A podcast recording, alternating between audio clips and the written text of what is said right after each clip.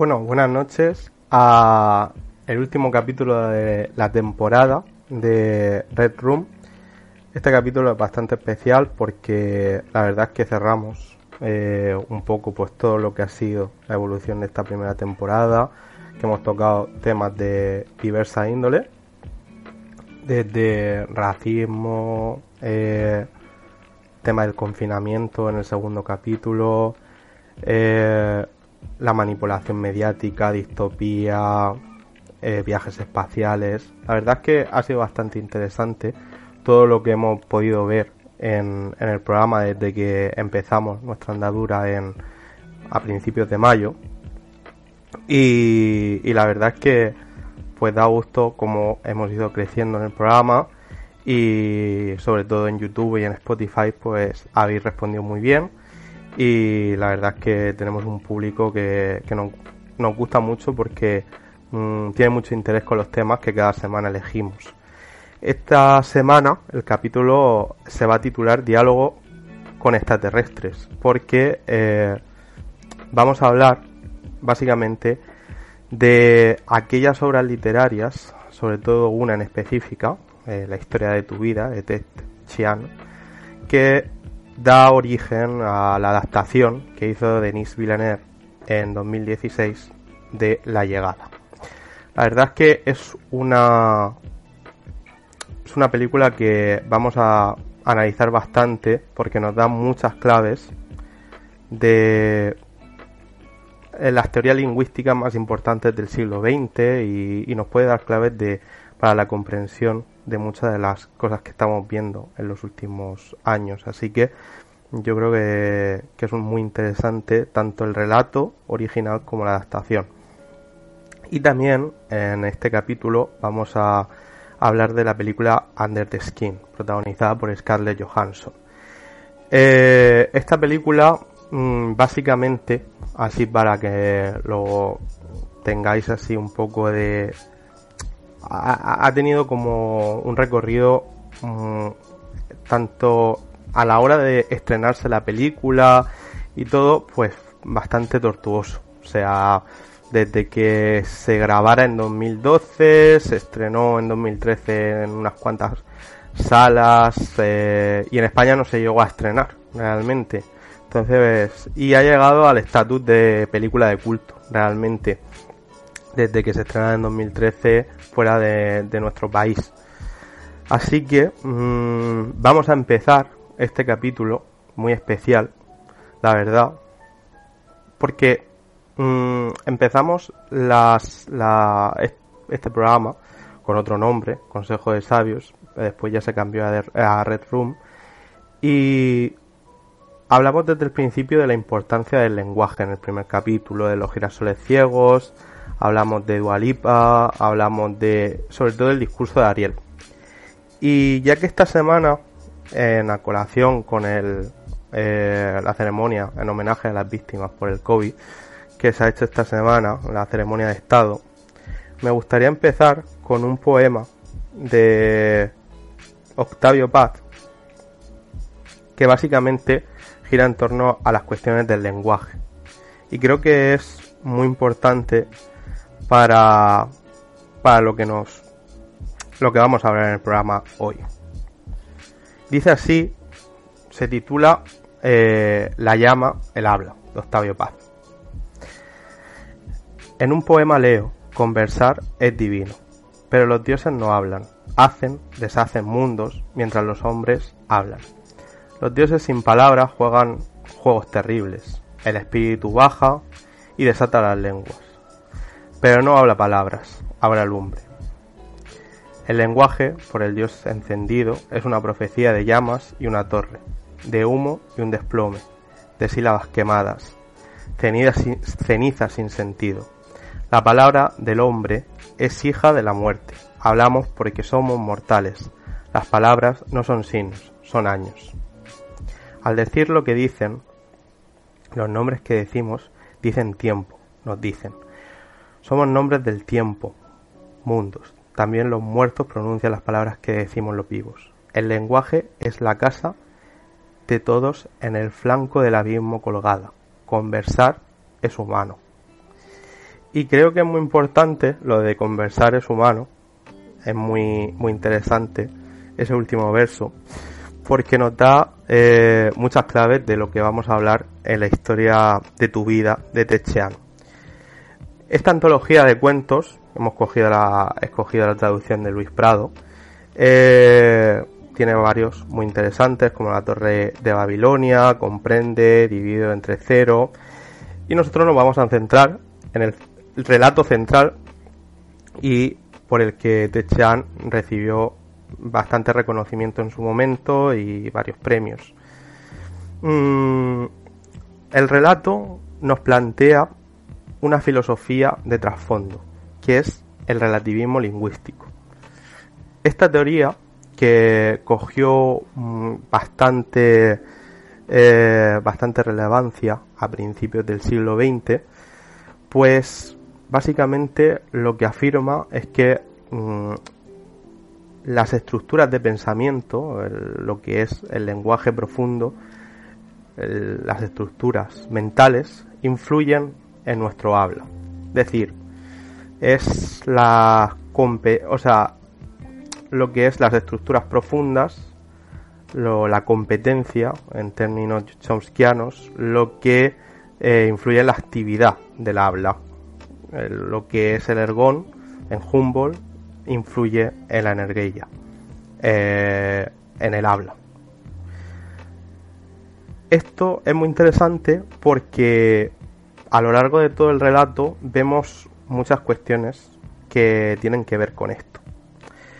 La protagonista, que es eh, Louise Banks, que es una lingüista y que es contratada por la, el ejército de Estados Unidos, por las Naciones Unidas y por eh, la Casa Blanca para intentar comunicarse con unos alienígenas que han llegado a la Tierra.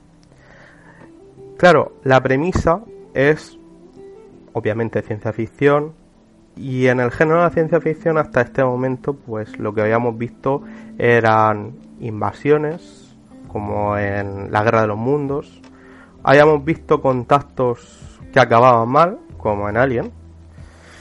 Y realmente todo lo que vemos en torno a los alienígenas en la ciencia ficción siempre gira en torno a la destrucción y supervivencia, salvo pequeñas notas de parodia como eh, Mars Attack de Tim Burton, que se sale un poco de la estela de este tipo de películas. También eh, recientemente vemos alguna película que se va alejando, sobre todo las últimas de Alien, que tienen una connotación un poco más filosófica. Prometheus. Eh, estamos hablando de una película que ya no tiene nada que ver con la primera de Alien. Aquí la cuestión no es tanto los alienígenas que vienen a invadirnos o la supervivencia como Independence Day o películas hollywoodienses en la que mm, básicamente lo único que se ve por parte del director es eh, el mero hecho de crear una película palomitera y que tenga éxito en pantalla. Aquí vemos una reflexión muchísimo más profunda. Primero porque el relato eh, ya participa de esa profundidad. Estamos hablando de un informático que ya mm, en el relato plantea muchas cuestiones de las que hemos dicho del relativismo lingüístico que eh, introduciría a principios del siglo XX eh, Sapir. El relativismo lingüístico lo que hemos dicho es que las estructuras del lenguaje determinan de forma directa la percepción de la realidad y no la realidad la que influye en el lenguaje. Esto lo que lleva es a que una parte del cognitivismo y, o sea, una parte del generativismo, que son junto al estructuralismo las primeras grandes corrientes eh, de estudios lingüísticos de principios del siglo XX, a mm, dejar a un lado eh, cuestiones paralingüísticas y cuestiones del contexto la pragmática, sociolingüística y todo lo que influye el ser humano desde un contexto social se deja a un lado. y aquí lo que vemos más bien es como el pensamiento desde una filosofía más conductivista y más mm, mentalista influye en nuestro habla y no al revés. Eh, lo importante es cómo se da importancia durante toda la película y durante todo el relato a la comunicación entre el ser humano y otras especies. Y gracias a esa comunicación emocional, porque realmente hay un trasfondo emocional a lo largo de todo el relato, pues se llega a contactar también con una parte de nosotros, además de contactar con una parte de, de esos alienígenas. Los alienígenas de esta película no mm, se comunican como los seres humanos.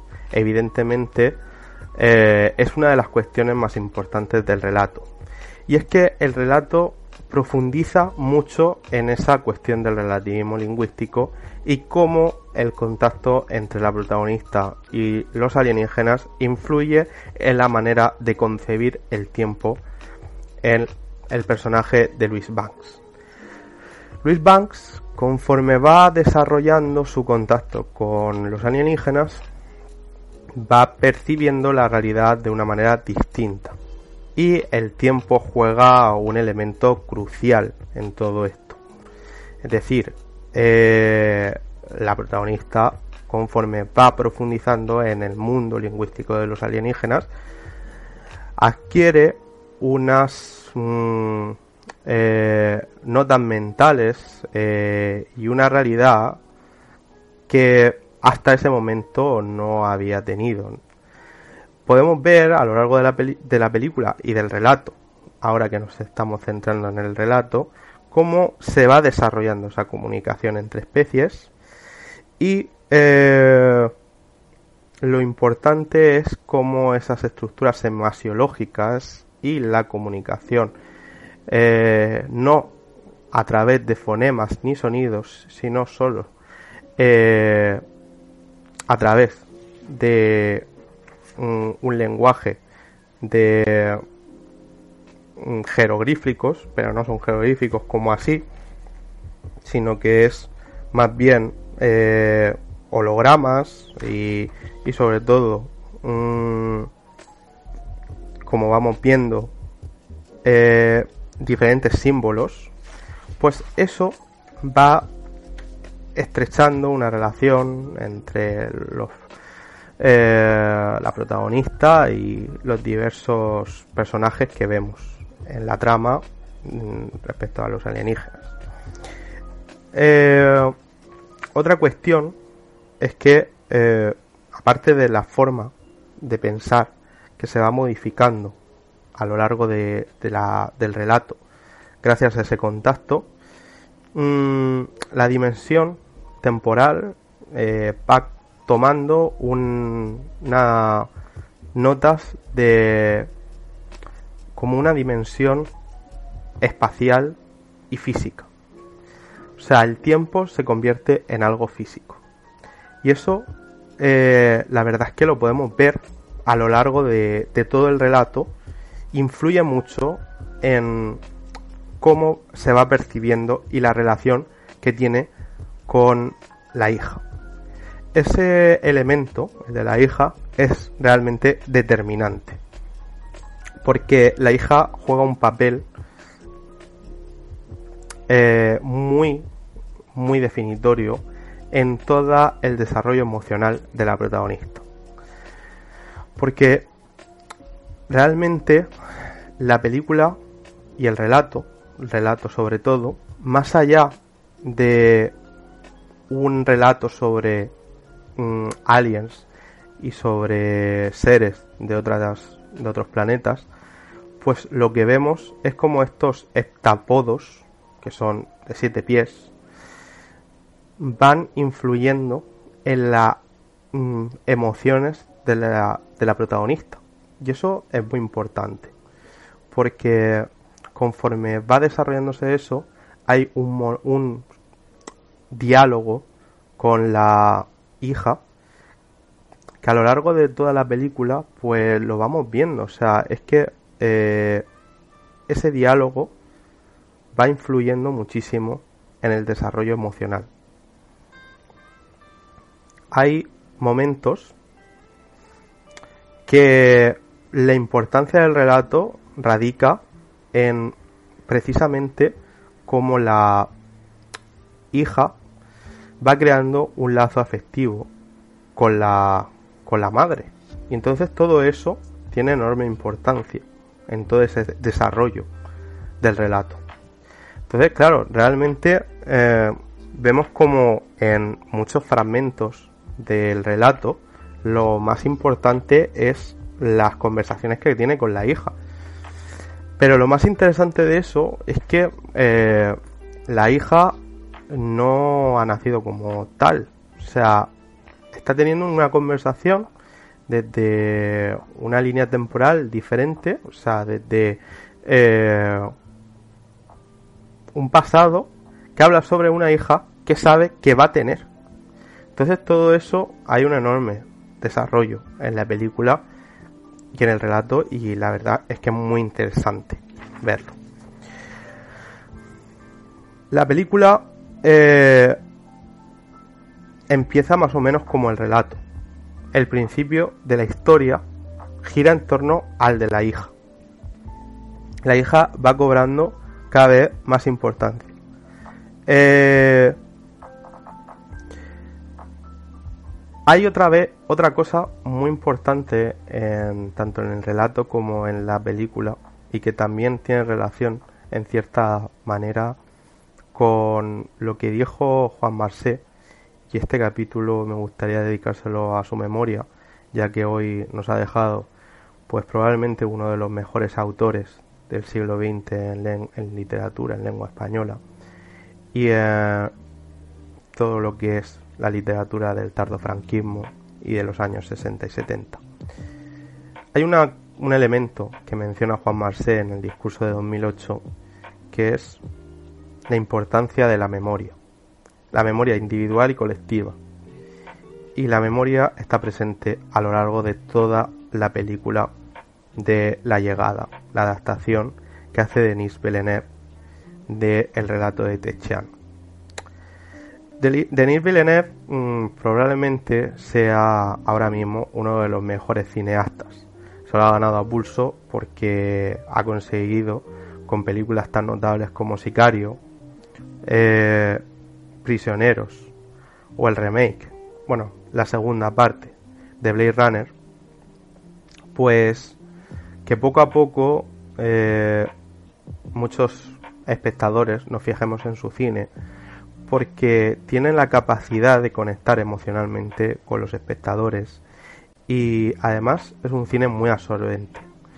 Nos pasa con todas las películas, desde las primeras, eh, del director canadiense. Y en este igual, desde el principio la, atmósfera que se plantea en la, en la película, pues nos va sumergiendo en ese estado casi onírico en el que no sabemos muy bien si la protagonista pues tiene a su hija, ha fallecido ya. Hay muchos momentos en los que las conversaciones con la hija, a diferencia del relato de Techan, al tener un carácter fragmentario y al aparecer en algunos momentos del de la película de manera muy saltada y momentos muy claves, nos da una sensación que no sabemos muy bien si lo que estamos viendo es lo que se está, eh, está sucediendo o es algo es un flashback o es un flash forward. Pero poco a poco llegamos a entender que la película converge con ese estado emocional en el que la protagonista va conversando con su hija aunque ésta aún no haya nacido. Y eso es una de las claves de la película. El hecho de crear una atmósfera muy absorbente a través de ese lenguaje emocional. Porque la película juega mucho con ese elemento emocional. cosa que en el relato no tanto. Pero aquí el, elemento emocional del el contacto con la hija es todavía mayor que con en el relato.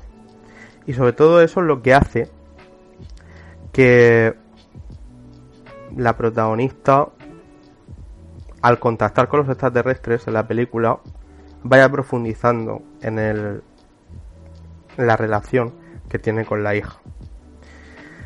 Es muy importante el tema lingüístico y tanto lingüístico como el tema de filosófico. Y es que desde el principio se da una enorme importancia cómo conocer a esa especie, cómo contactar con ella y de qué manera a través del lenguaje podemos comunicarnos con otros seres.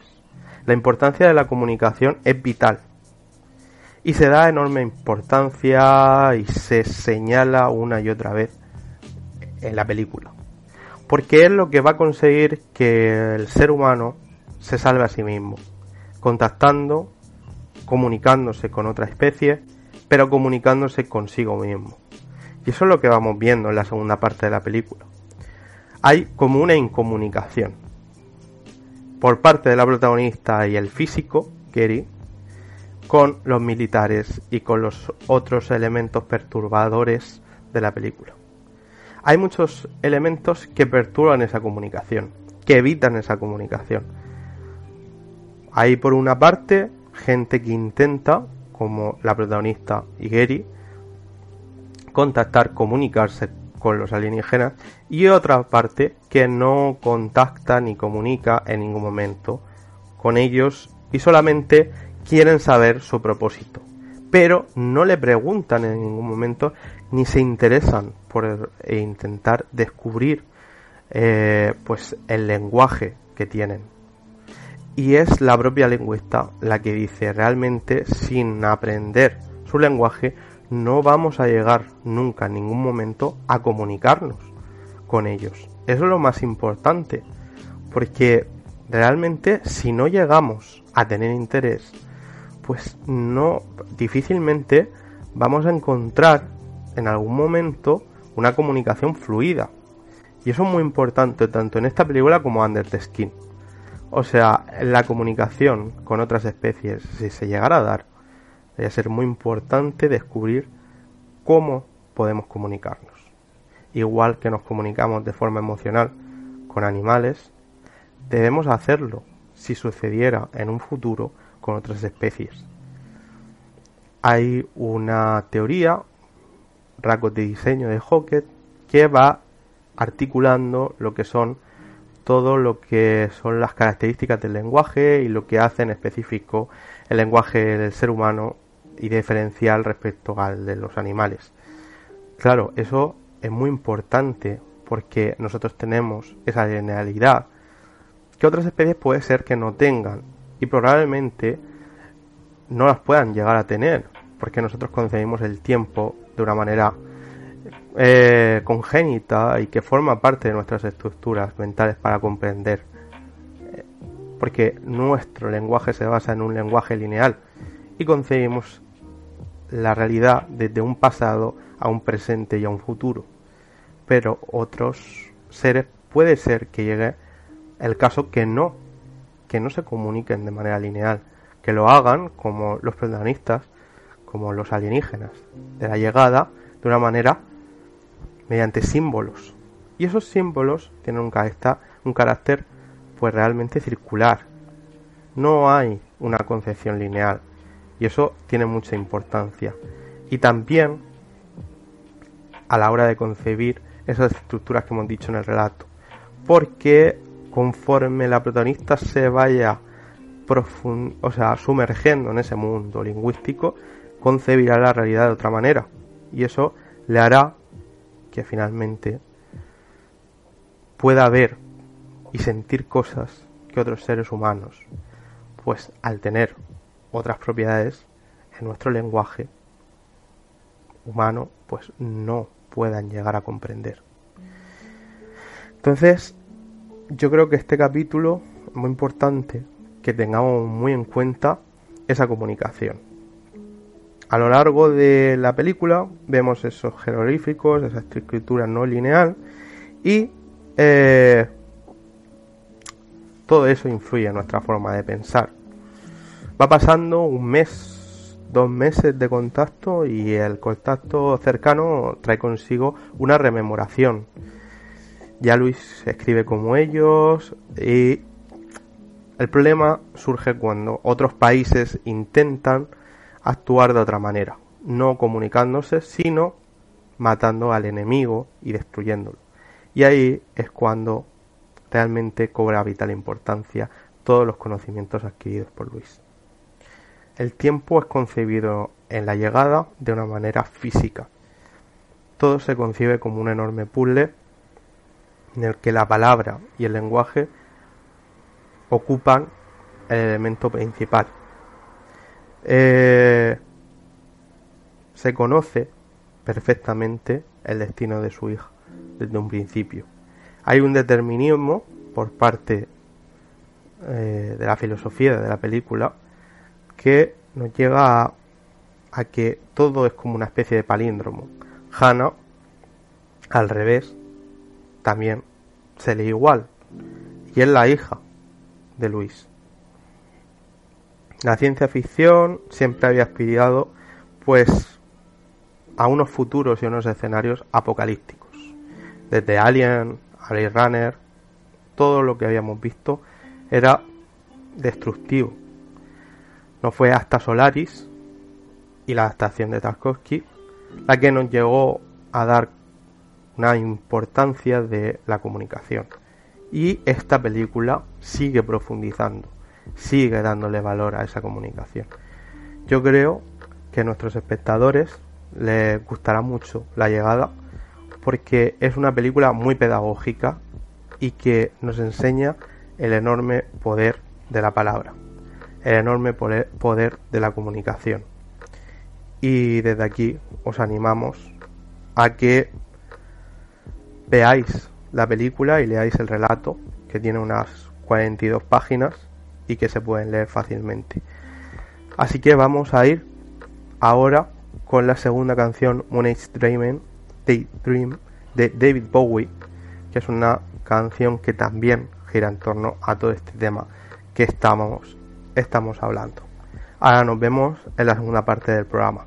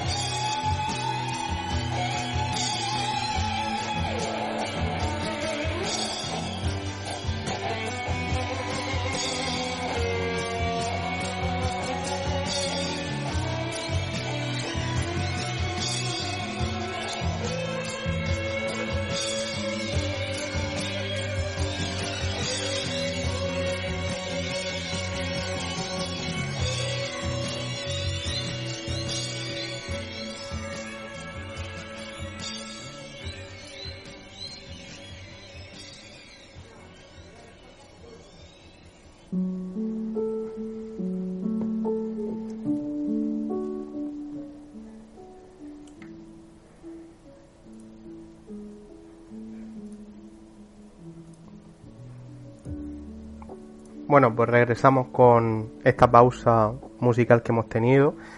Y la verdad es que, como hemos dicho, eh, a lo largo de toda la película de la llegada, pues lo que vemos es un intento de comunicación. Tanto de la madre con la hija, con la madre con los extraterrestres. Y eso pues influye en toda la percepción que tenemos de la memoria, del tiempo. Y muy interesante al respecto es la película que vamos a comentar, que es otra de las películas que hemos visto a lo largo de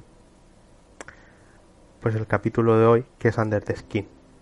La película de Under the Skin, la verdad es que mm, hay gente que yo lo puedo llegar a entender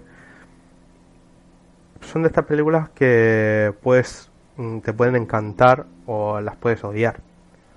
No tiene término medio.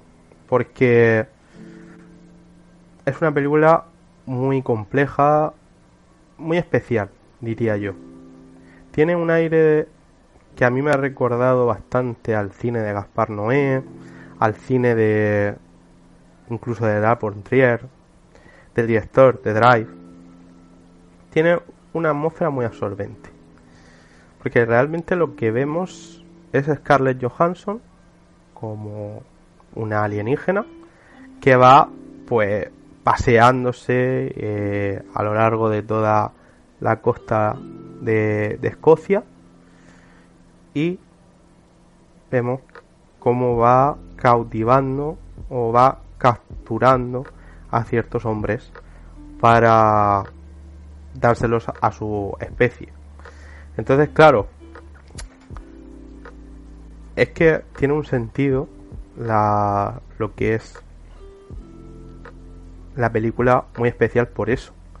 Porque apenas tenemos diálogos. Es una película muy de silencios. Una película en la que vemos durante todo momento cómo la protagonista va dirigiéndose con su furgoneta iba capturando a diferentes hombres. Por eso yo creo que realmente se puede comparar muy bien con la llegada. Porque la llegada precisamente es una película y el relato, tanto la obra literaria como la película, que hemos visto que el componente del lenguaje y de la comunicación es vital. Sin embargo, aquí carece de importancia. O sí la tiene, pero precisamente al no tener lenguaje podemos interpretar muchas cosas.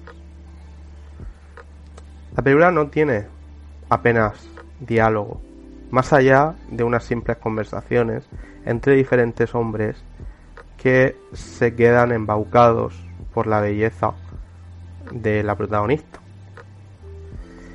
Claro, realmente la película que se basa también en una novela que se llama Bajo la piel puede darnos un enfoque de género, la verdad es que muy interesante. Porque a lo largo de toda la película lo que vemos es como una mujer solo es juzgada por su físico y solamente los hombres se fijan en eso. Durante toda la película los hombres no se interesan por ella, no le preguntan nada sobre su vida y no profundizan en ningún aspecto relevante acerca de su identidad. No les interesa. Los hombres solo se, solo se atraen o se ven atraídos por el físico de ella y solo les interesa, interesa pues satisfacer su apetencia sexual. Entonces, claro, realmente aquí no hay comunicación. Aquí no vemos como tal comunicación. Porque aquí lo que importa para ellos es satisfacer sus deseos sexuales. En la primera película, en La llegada, la, protagonista quiere comunicarse y se deja su alma por intentar establecer una comunicación con ellos con los alienígenas. Pero aquí los hombres ven a una chica atractiva y no se fijan en nada más. No les interesa de dónde procede, quién es. No le preguntan y no establecen una relación afectiva con ella. Porque los protagonistas masculinos de esta película, los personajes masculinos, solo se fijan en su atractivo. No les interesa nada más. Y es muy curioso porque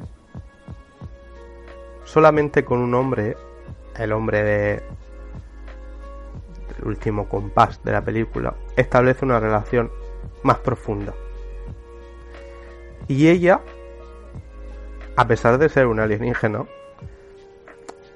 se deja seducir y de verdad siente compasión por él. Y lo desea salvar. Y de hecho lo salva. Porque es el único hombre que ha ido más allá. Que no solamente se ha quedado en la piel. Que ha profundizado. Y se ha sumergido. Debajo de la piel. La primera película, La llegada y el relato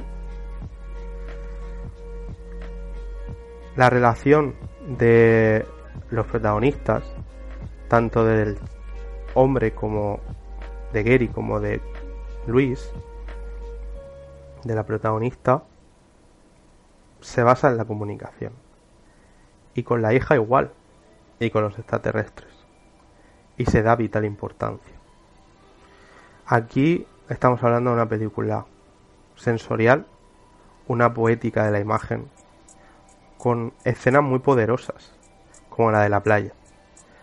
En la escena de la playa vemos como la protagonista pues se deja eh, vemos como el poder de, del oleaje nos va cautivando y ella es una especie de sirena odisíaca o sea, realmente lo que vemos es como los hombres van muriendo por el atractivo físico que tiene ella. Entonces, claro, lo que nos da a pensar es que la película invita bastante a ese enfoque de género. Como los hombres solamente se fijan en ella por sus apariencias.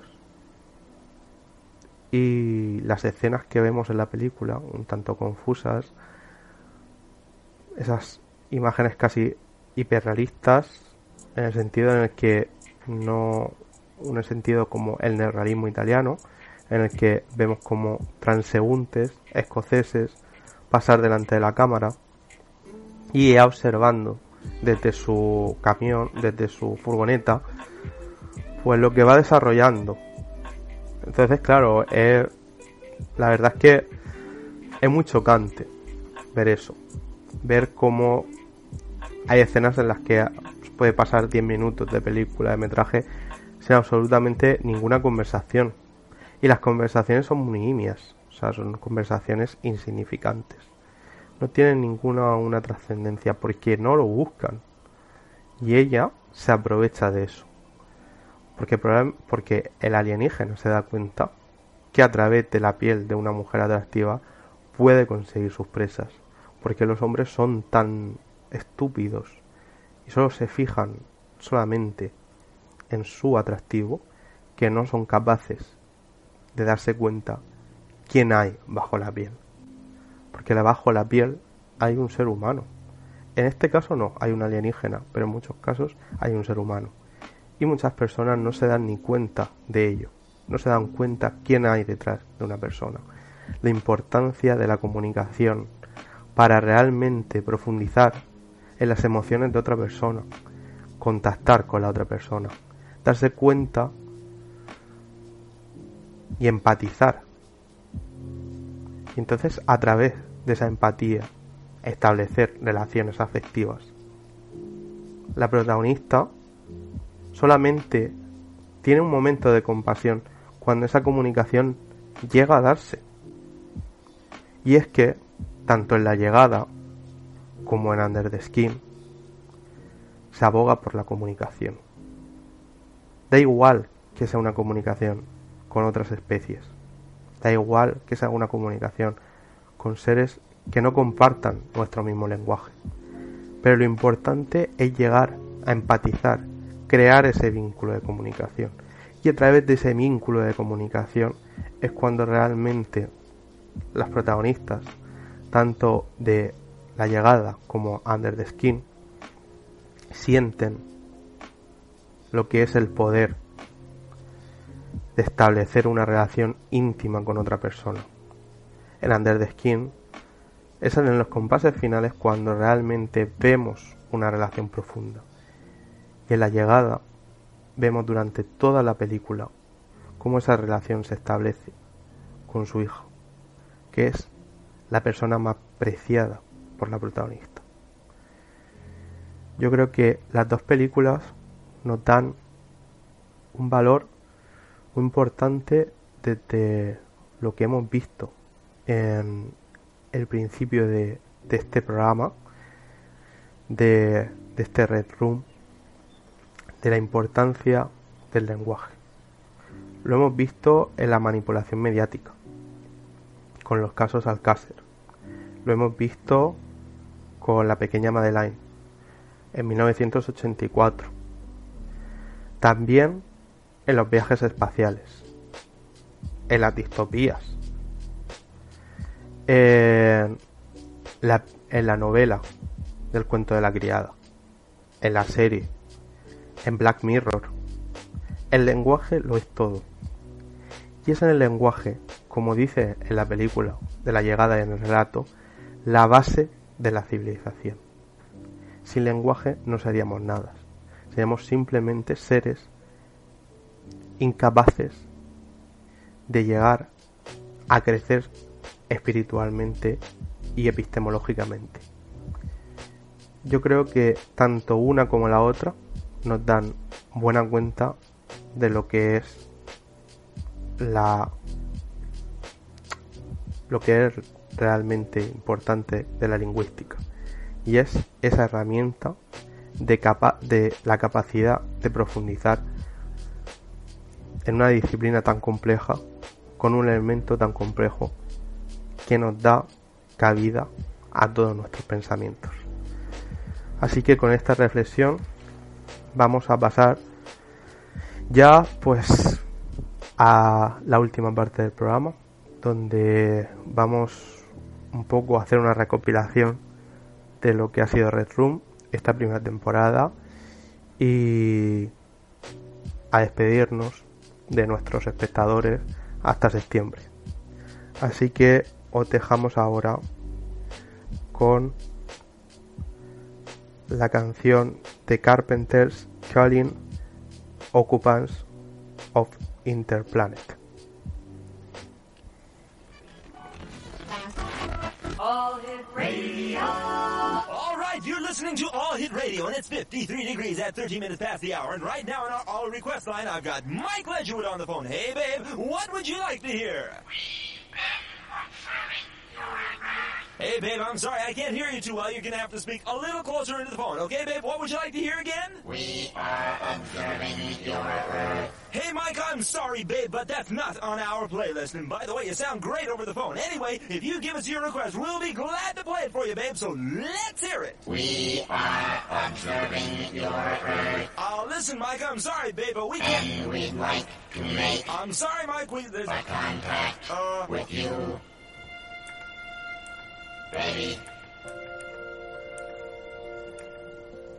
In your mind, you have capacities, you know, to telepath messages through the vast unknown. Please close your eyes and concentrate with every thought you think upon the recitation we're about to say. Calling occupants of interplanetary craft. Calling occupants of interplanetary, most extraordinary craft.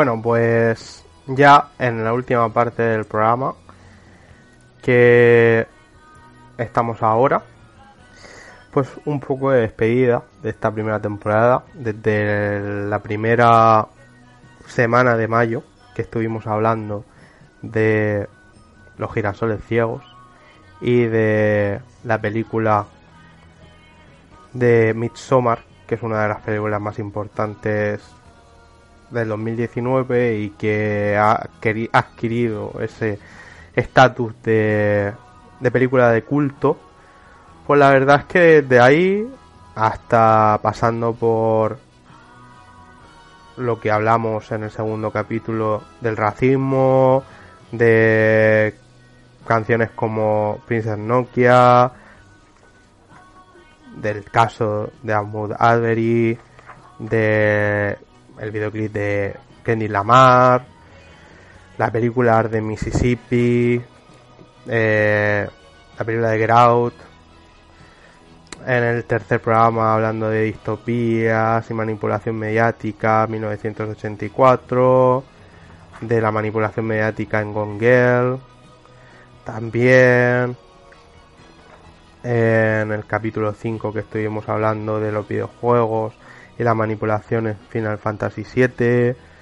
Eh, los casos más importantes de que habíamos visto manipulación mediática como el caso del Cácer eh, y realmente todo lo que hemos ido viendo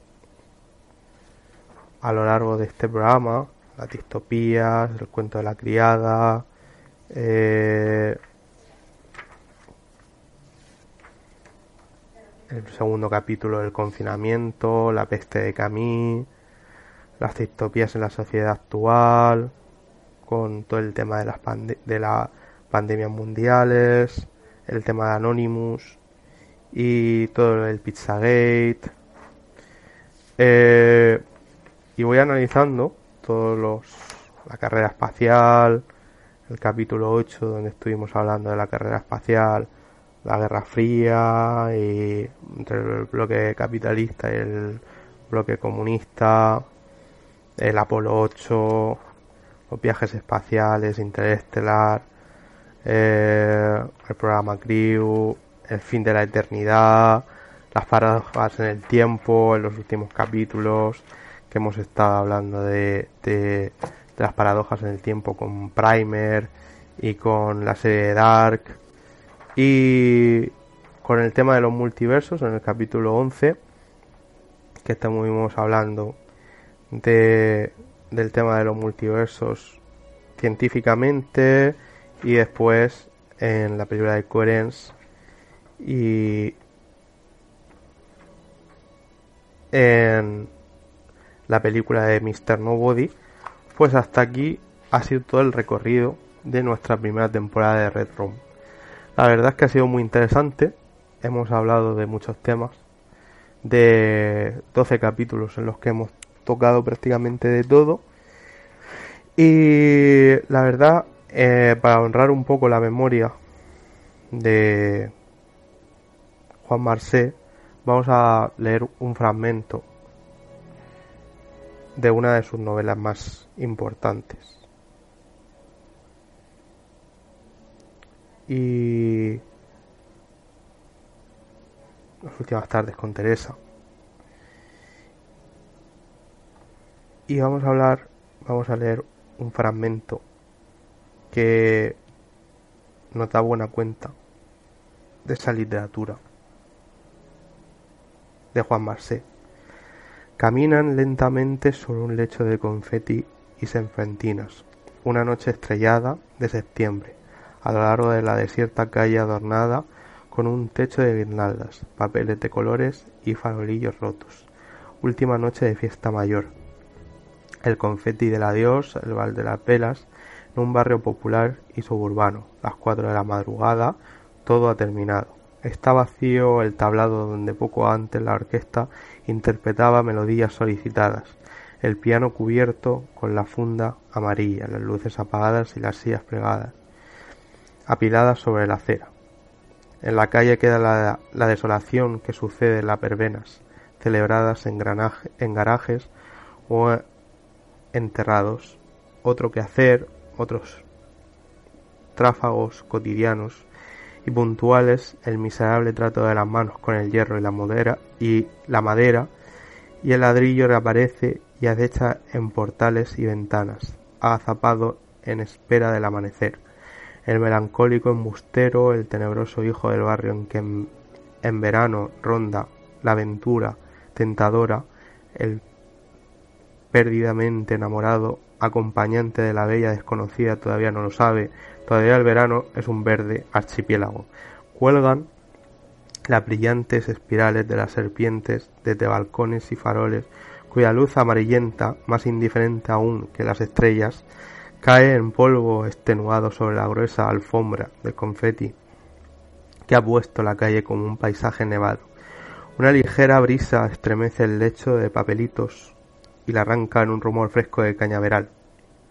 La solitaria pareja es extraña al paisaje como su manera de vestir lo es entre sí. El joven, pantalón tejano, zapatillas de básquet, niqui negro con una arrogante rosa de vientos de estampada en el pecho, Rodea con el brazo la cintura de la elegante muchacha. Vestido rosa, de falda estampada, finos zapatos con el tacón alto, los hombros desnudos y la melena rubia y lacia, que apoya la cabeza en su hombro mientras se alejan despacio, pisando con indolencia la blanca espuma que cubre la calle, en dirección a un pálido fulgor que asoma en la próxima esquina, un coche sport.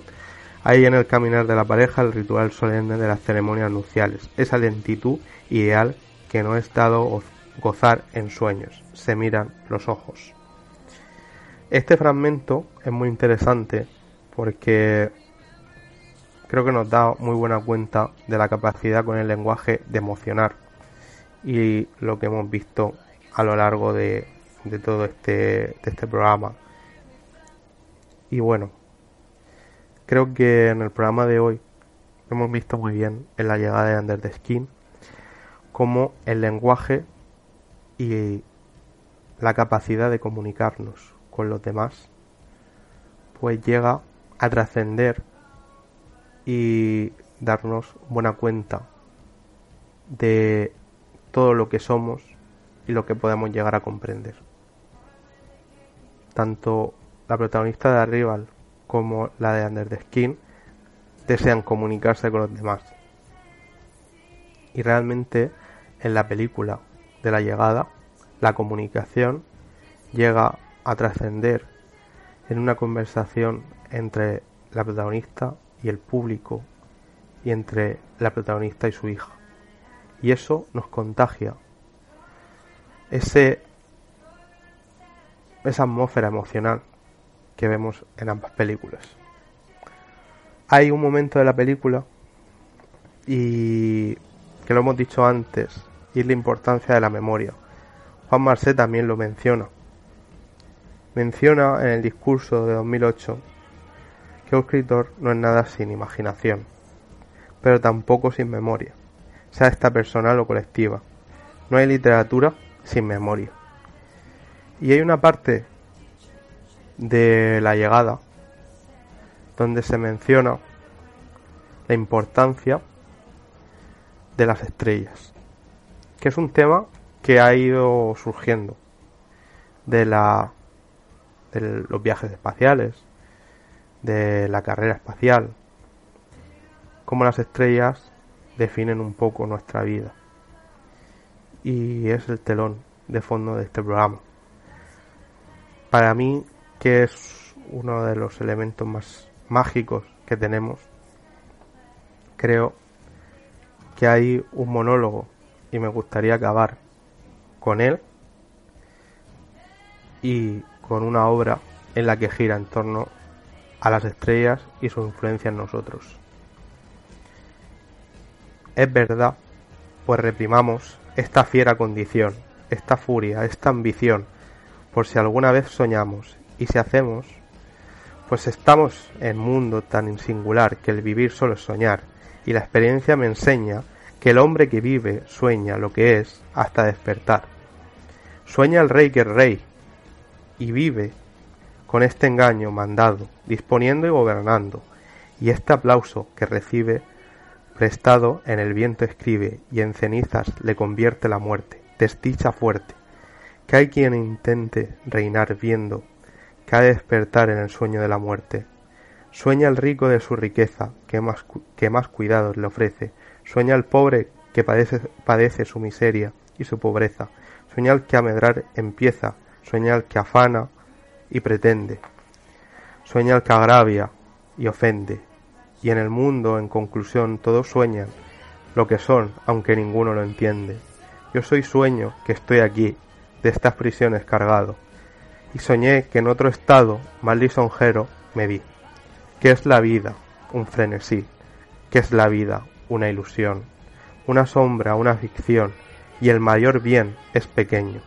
Que toda la vida es sueño, y los sueños, sueños son. Nos despedimos con Calderón de la Barca y La vida es sueño, uno de los mejores monólogos, o probablemente el mejor monólogo. Como dijimos al final del primer programa, aún nos quedan muchas cosas por soñar. Y en esta aventura esperemos que en septiembre continuéis con nosotros.